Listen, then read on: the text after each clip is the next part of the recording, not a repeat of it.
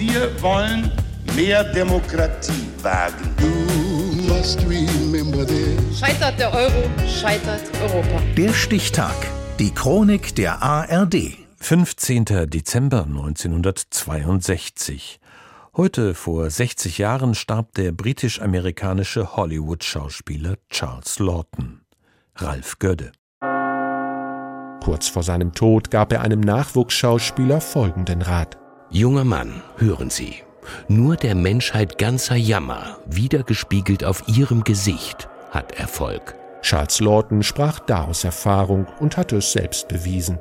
Mit seinen traurigen Augen und der knautschigen Miene zog der vielgefragte Charakterdarsteller auf der Filmleinwand stets die Aufmerksamkeit auf sich.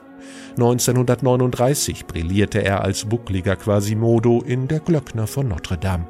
Ich werde weggehen, denn sonst habt ihr immer mein hässliches Gesicht vor Augen. Komm her. Ihr habt mich zurückgerufen. Ihr werdet meinen, es sei sonst alles gut mit mir.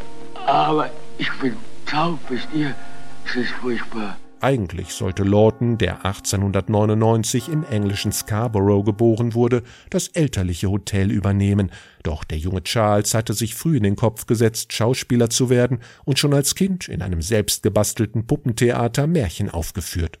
Sein Vater versuchte ihm den Plan auszureden. Du hast eine heisere Stimme, kannst nicht singen und nicht tanzen. Was willst du denn auf einer Bühne darstellen? Und so begann der Sohnemann zunächst eine Lehre im Hotelfach, die jedoch je vom Ersten Weltkrieg unterbrochen wurde.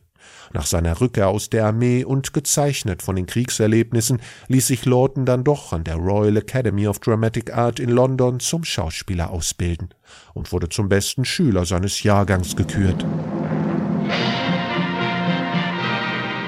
1933 überzeugte er als rülpsender, schmatzender König in das Privatleben Heinrich Achten und bekam dafür seinen einzigen Oscar, woraufhin Lawton prompt nach Hollywood zog.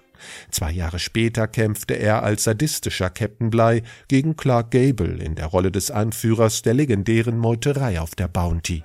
I'll take this motorship floats to England if I must. I'll live to see you, all of you! In mehr als 50 Filmen war der wandlungsfähige Brite zu sehen. Er spielte den Rembrandt, ebenso wie Gestapo-Agenten, mimte den Gangsterboss bei Edgar Wallace und den französischen Inspektor Migré.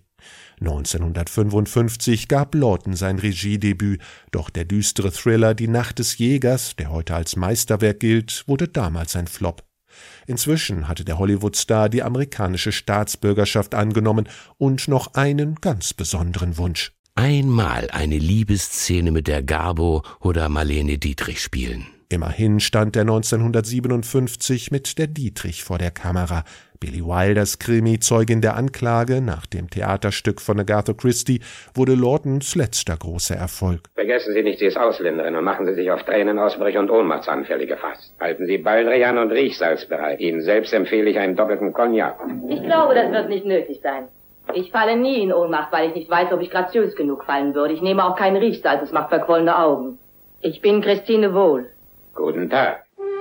Charles Lawton ist heute vor 60 Jahren gestorben. Regisseur Billy Wilder sagte über ihn, er konnte in seinem Talent herumwühlen wie ein glückliches Kind in einer übervollen Grabbelkiste.